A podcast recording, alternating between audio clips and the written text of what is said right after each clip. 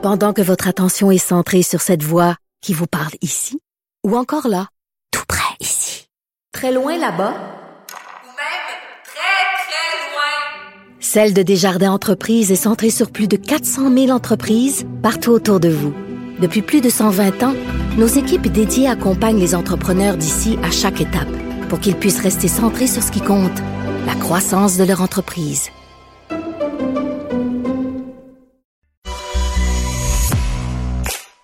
Yasmine Abdel-Fadel, une animatrice hors norme, aussi percutante que l'actualité.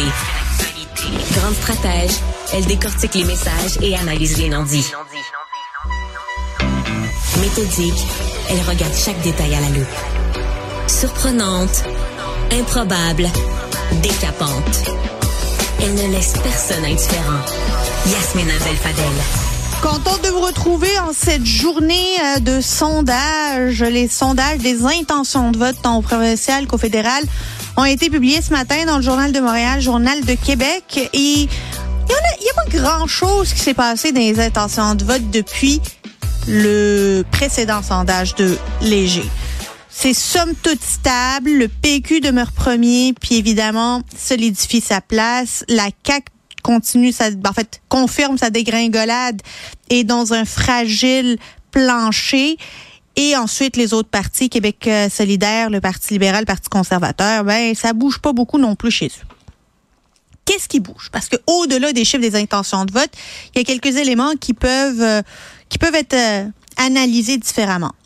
Commençons avec les libéraux.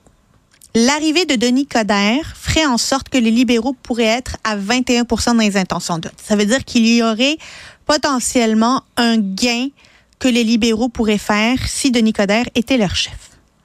Mais si on creuse là-dedans, puis on va regarder chez les électeurs libéraux, ils sont 27% à penser que c'est Denis Coderre qui devrait faire le meilleur chef avant Marc Tanguay, avant Antoine Dion Charret, avant Marois Risky, qui d'ailleurs arrive en quatrième position. Elle, pour elle, c'est une déception, ce sondage-là. Alors, l'effet Denis Coderre se fait sentir dans le sondage. La question à se poser, est-ce que c'est du désespoir des libéraux ou est-ce qu'ils fondent vraiment un espoir chez Denis Coderre? Ça, le sondage ne répond pas à cette question-là.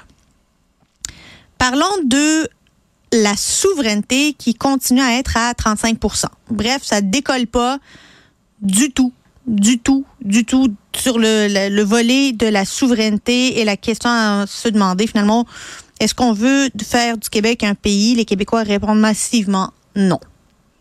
Ils appuient le PQ. Le PQ trône dans les sondages, mais pas la souveraineté. Donc, OK pour un gouvernement provincial péquiste, non à la souveraineté. C'est ce que les Québécois expriment à travers ce sondage. Euh, et on apprend que un électeur péquiste sur quatre est contre la souveraineté. Imaginez. Un électeur péquiste sur quatre est contre la souveraineté. C'est, beaucoup de monde. C'est le quart de ton électorat qui ne veut pas et qui rejette l'article 1 de la constitution de ton parti politique. J'ai hâte de voir comment euh, le Parti québécois va ajuster son message, s'il va ajuster son message, et surtout de voir si François Legault va se transformer tout d'un coup en Capitaine Canada pour défendre le fédéralisme contre le souverainisme du PQ. Bienvenue à Cube, bienvenue à votre nouvel épisode.